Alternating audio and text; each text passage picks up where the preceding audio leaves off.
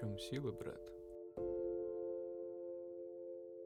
Привет! В эфире подкаст «В чем сила, брат?» и мы его ведущие Настя и Катя. В нашем подкасте мы говорим о силе личности, трансформациях и о том, почему мы можем все. В каждом выпуске мы разговариваем с экспертами о том, как им удалось добиться успеха, слушаем истории их трансформации и задаем вопросы о том, что способствует становлению сильной личности. Мы хотим поднять тему личностного роста и помочь нашим слушателям найти себя, замотивировав яркими историями.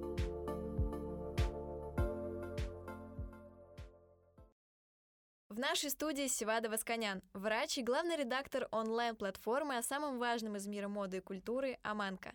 Сегодня мы узнаем, как успевать все и при этом оставаться в тренде. Поехали! Севада, привет! Э, расскажи, пожалуйста, привет. немножко нашим слушателям о себе, чем ты занимаешься, какой у тебя вид деятельности. Ну, меня зовут Севада Восконян. Э, мне много что не нравится, мало что нравится. У меня нет цели и есть только желание угу. если вот так резюмировать мою небольшую биографию. Чем я занимаюсь? Сейчас я главный редактор в онлайн издании «Аманка». А Наверное, что это за онлайн издание? Давай поговорим про него. Что это за онлайн-издание? Ну, оно появилось в 2015 году. Это детище небезызвестного Артема Ермилова, который в какой-то момент решил, что моду и культуру в России надо продвигать, и решил правильно, потому что отстаем в этом плане от западных и незападных коллег и создал в 2015 году вот такой паблик. Он угу. перерос из паблика с картинками и музыкой в огромное сообщество, наверное, одно из крупнейших молодежных медиа о современной культуре на территории СНГ.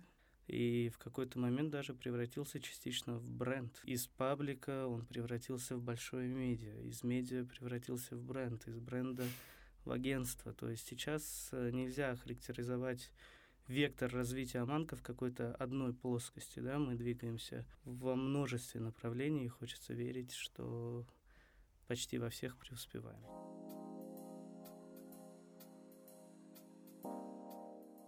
А так. скажи, а ты как там оказался и, и когда это произошло? Оказался случайно. Как э, в подводке было сказано, я врач, и э, на момент моего знакомства с Артемом я был студентом четвертого курса Первого медицинского университета. Э, и так как нагрузка на четвертом курсе на студента-медика, она существенно ниже, чем таковая на третьем курсе, Севада решил, что надо как-то начать зарабатывать, потому что стипендии у меня не было, я учился платно, и работа медбратом как-то меня не прельщала за деньги, потому что за деньги в нормальное медучреждение на нормальной должности устроиться было нельзя. Я дежурил волонтером. Uh-huh. Дежурил э, во многих э, больницах, скажем так. Больше всего, наверное, в Видненском перинатальном центре по воскресеньям и так далее. И решил как-то зарабатывать деньги, потому что четвертый курс э, надо куда-то тратить свободное время и энергию. Вот, и четвертый курс э, как раз это получается 2016 год, я так думаю, да. А, в Москве благодаря брендшопу, КМу, ЦУМу и так далее начинается бум угу, уличной да. моды, сникергейма, сникерхеды из какой-то очень узкой субкультурной ниши выходят в массы, люди понимают, что на этом можно заработать легкие деньги, по сути, но, как оказывается, не очень легкие, и начинают все от мала до велика этим заниматься, кто-то вообще это превращает в свою профессию. Угу, и так. у меня был друг, он и сейчас есть, Никита, если он будет слушать, передаю ему большой привет. И он как-то рассказал, что можно на рафлах, на кемпах выиграть кроссовки и купить их там за 15 тысяч рублей, перепродать за 50-70, и что это очень легко и просто. Угу. И я как-то тоже втянулся со своим одногруппником Димой. Мы пытались очень долго безуспешно туда войти, но с третьего или четвертого раза получилось. Мы туда попали, деньги пошли, но моя предпринимательская жилка, наверное, как-то генетически или национально обусловлена, не давала мне покоя, и как-то я поставил это дело на поток – и в какой-то момент очень большие объемы проходили через меня, моих братьев и друзей. То есть, а в, у вас вот ваши обязанности что входило? Перепродажа? Да, ты просто покупаешь кроссовки, стоишь там в очереди 2-3 дня у магазина, покупаешь эти кроссовки, перепродаешь. Вот эта разница остается тебе, перепродаешь там желающим их заиметь, кто не выиграл, китайцам, которые перепродадут их дальше и так далее. И вот в какой-то момент, э, это Большая Дмитровка, ночь, мы сидим на кемпе, да, то есть мы пришли за день, сидим, ждем. Магазин был такой Мессия, на его месте сейчас, по-моему, Black Star, вот этот uh-huh. барбершоп или что-то подобное. Сидим, ждем, я читаю ленту новостей, и в Телеграме вот этот есть э, канал Аманка. Он тогда был маленький, там было полторы или две тысячи подписчиков. И они выкладывают какую-то новость, я ее читаю, и она оказывается ошибочной. Я пишу в ЛС Артем, типа, братан, ты что-то не то написал. Он мне говорит, слушай, да, ты прав, но у нас так мало в команде, всего двое или трое человек, мы не успеваем. Я говорю, может, вам тогда нужна помощь? Он говорит, давай, он мне выслал тестовое задание, которое я зачем-то решил выполнить, и мы с ним встретились, поговорили, и вот так я оказался в команде. То есть мое развитие в этот момент э, пошло по какой-то вилке.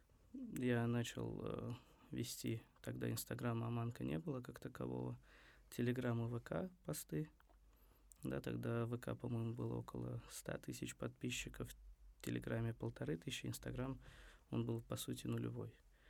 И вот сейчас, э, спустя, получается, 3-4 года, мы разрослись до почти 400 тысяч подписчиков во всех соцсетях и так далее. Вот, соответственно, вот так я и пришел в Аманка. То есть это интересное стечение обстоятельств.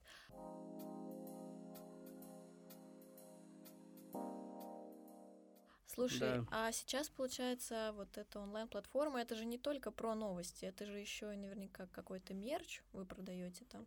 Ну вот Например, я пришел вот в этой кепке, это кепка ага. Acid Summer. Класс. Э, это а у нас видела. была целая осознанная даже коллекция. То есть мы поняли, что мерч и, в принципе, продукция Аманка, она востребована среди наших подписчиков. А, так появился потом Инстаграм Аманка Стор, который тоже набрал какую-то аудиторию. И это был уже не просто мерч, можно их назвать какими-то полноценными коллекциями.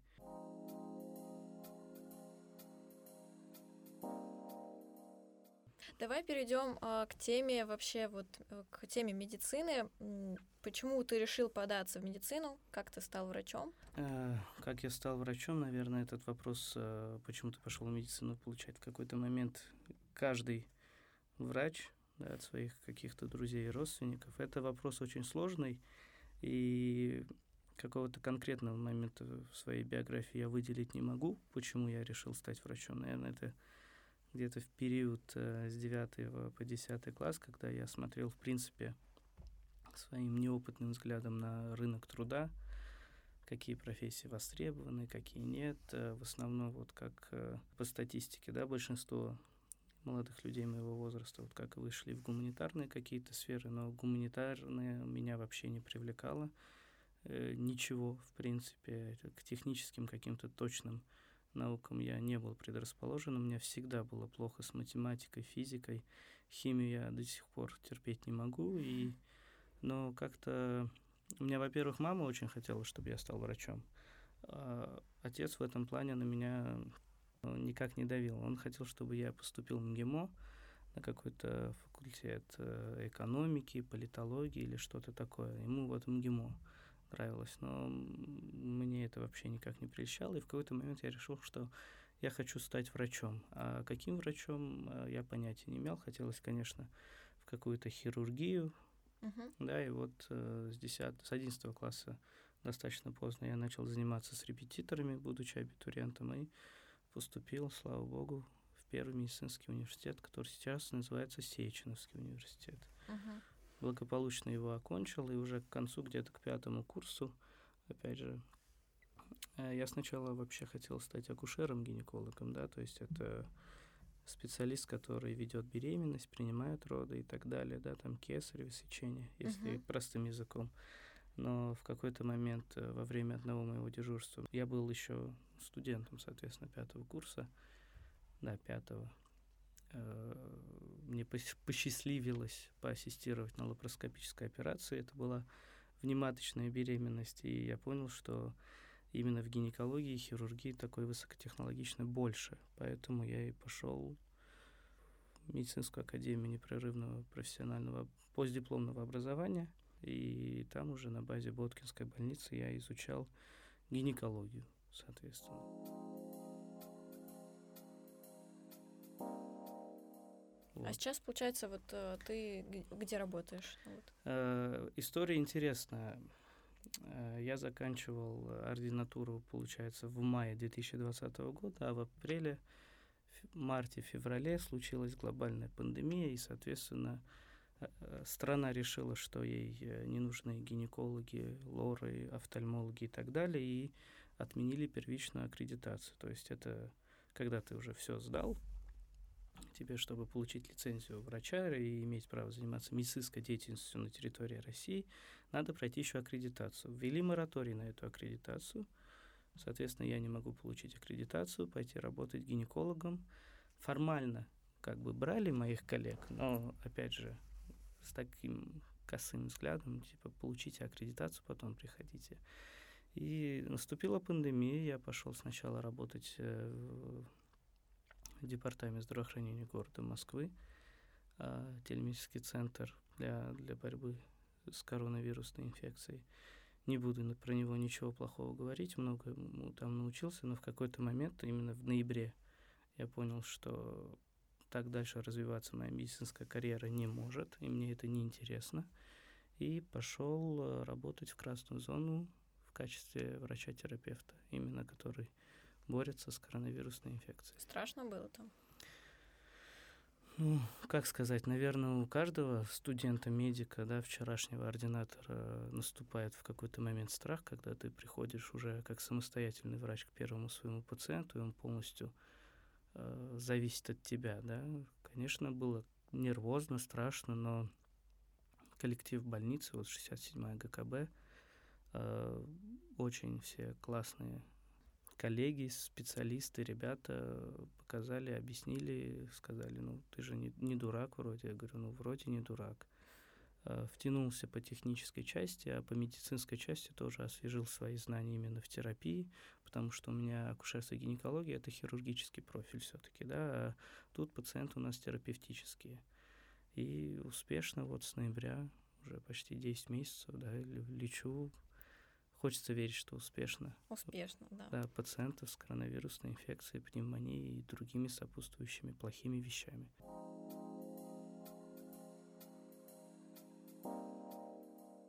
Давай э, немножко перейдем в другую тему, уйдем в другую тему. Вот наш подкаст строится вокруг сферы сильной личности. Как ты считаешь, что такое сильная личность и как ею стать?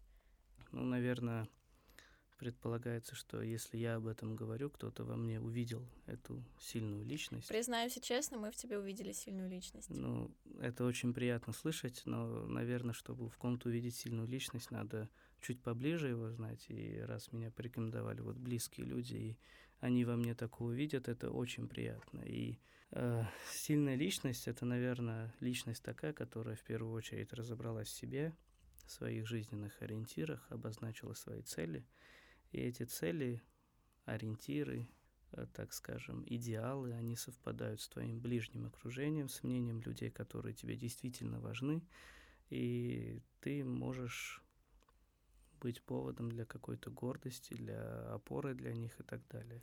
Самое главное для себя, наверное, выделить какой-то идеал. Самураи называли mm-hmm. это путь ниндзя, найти свой, наверное, этот путь ниндзя и ему следовать до конца, потому что если человек в какой-то момент отказывается от своих праведных идеалов, он теряет не только людей вокруг, но и себя. Сильная личность, это вот она такая, она знает, что она делает, она знает, куда ей надо двигаться, куда ей расти, а если не знает и совершает ошибки, то умеет правильно к этим ошибкам отнестись, сделать из них конкретные логичные выводы и изменить свой чуть-чуть маршрут, но оставаться в рамках вот этого праведного красивого, умного пути. Очень глубокая характеристика.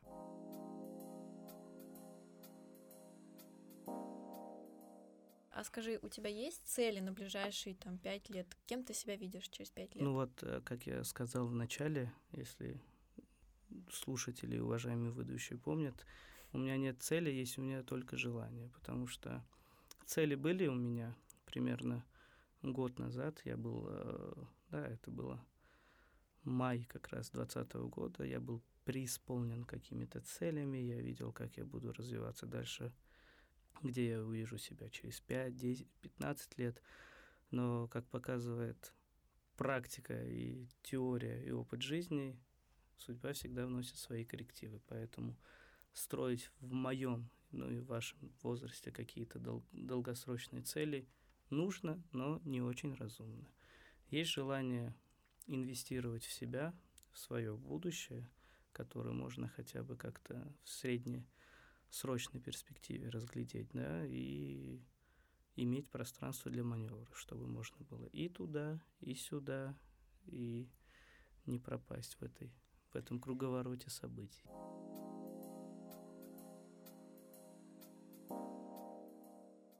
Вот знаешь, а, ты затронул очень интересную тему, и еще хотелось бы тебя уточнить, есть ли у тебя какие-то хобби, которые тебя наполняют, которые тебя развивают?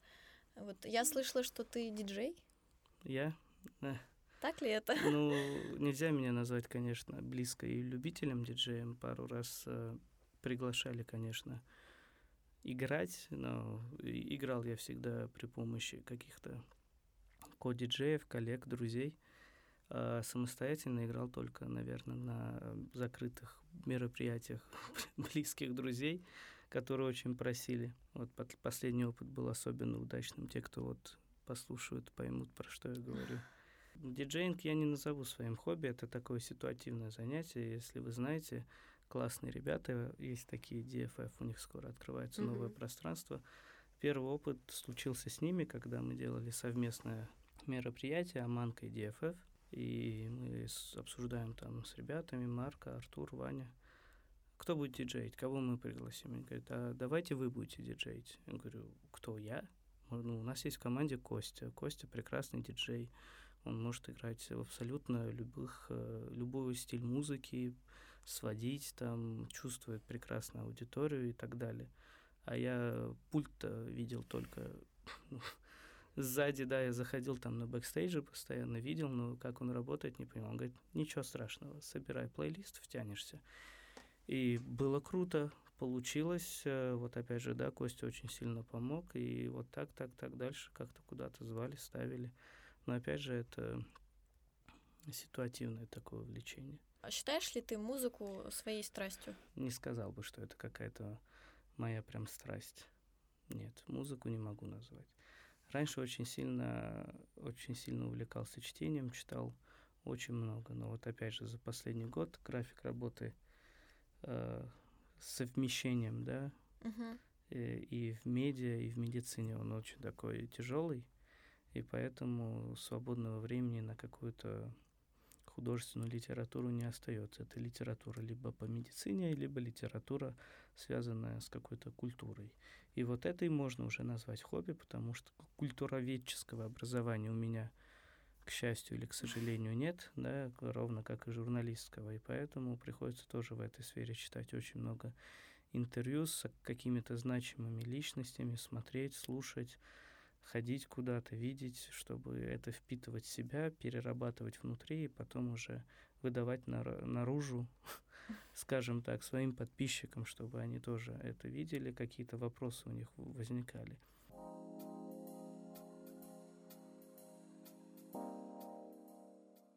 По поводу твоего графика, как сейчас строится твоя жизнь? Как ты все успеваешь вообще? Я просто делаю вид, что я все успеваю. На самом деле я не успеваю ничего. Скажем так, ну, график как, э, сутки ты работаешь, двое суток ты отдыхаешь, если мы говорим про медицину. И вот ты вышел э, со смены, как вот, например, у меня сегодня было, да, доехал до дома, помылся, побрился, если удалось, часа полтора поспал и поехал в офис, либо вот записывать подкаст. Как приятно, что ты уделил нам время. Прям большое Мне тебе очень спасибо. приятно, что позвали. Это действительно, вот как я говорил, да, тебе в начале, я много раз брал интервью, и и в Москве, и в письменном виде, да, то есть какой-то эпистолярный жанр, и видеоинтервью тоже брал, к сожалению, оно у нас не вышло. А у кого, например, ты брал интервью? Интервью я активно начал брать э, в 2019 году, это вот был очень жирный маркетинговый предковид, ковидный год, скажем так, да, и когда нас начали более-менее считать за серьезные медиа, наконец, да, разглядели бренды, нас начали звать, ну, меня, меня в частности, как главного редактора в пресс-туры. Я общался и с создателями бренда Ле Бенджамин э, в Стамбуле, с создателями бренда Хелли Хансен в Осло. А, в Амстердаме я общался с ребятами из правления Кока-Колы и Спрайта, Spotify, там тоже Twitch, э, куча всяких разных брендов. Вообще, если хотите почитать э, интервью, да, хотим очень. Можно зайти на сайт amanka.ru, но лучше зайти в наш ВК, да, там все интервью собраны в удобных статьях. Mm-hmm. Там это все есть. Э, лучшее интервью, которое я считаю, что мы взяли совместно с Артемом Ермиловым у современного русского художника Павла Пепперштейна, когда у него открывалась выставка персональная в гараже. Это было вроде два года назад. Ну и много других планов по интервью. Сейчас ждем удобного момента, чтобы их ре- реализовать и показать.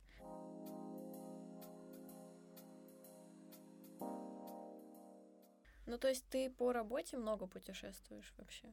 Ну вот э, 2019 год э, задал такую планку, что вот мы сейчас разлетимся, да, то есть э, это был Милан сначала, завод Феррари, зачем-то повезли меня.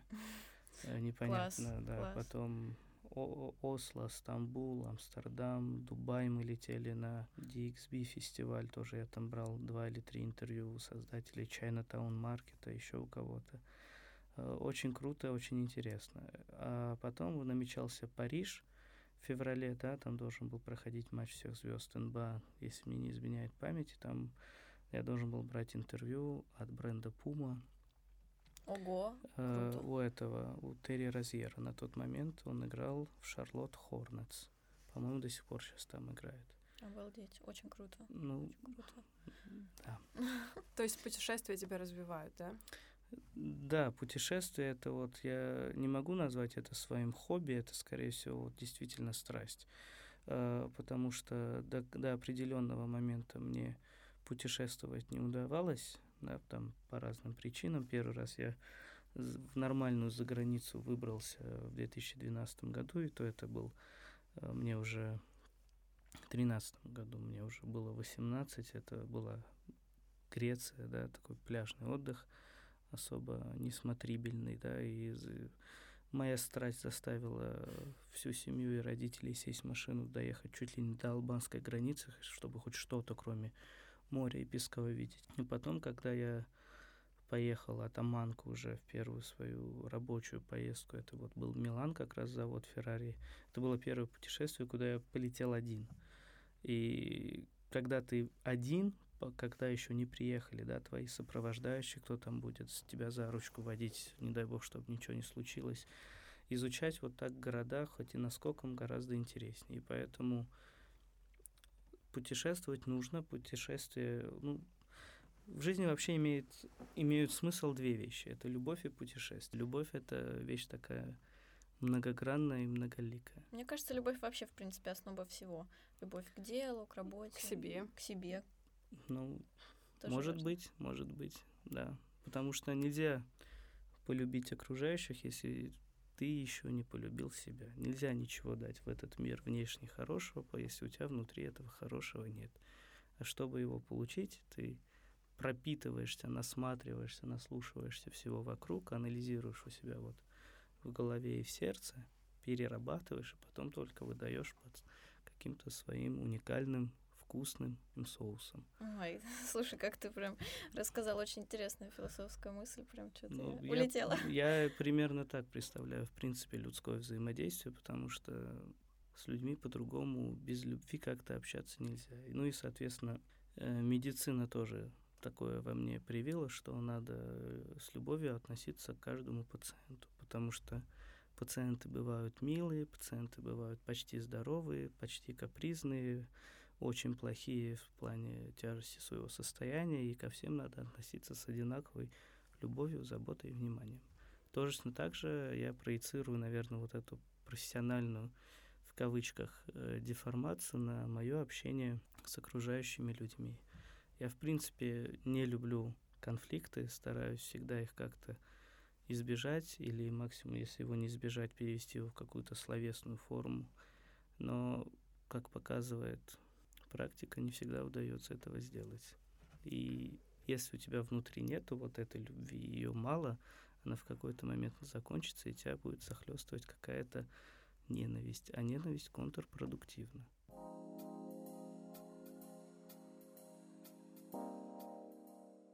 Поскольку мы подошли к теме окружения, как ты считаешь, важно вообще окружение для развития?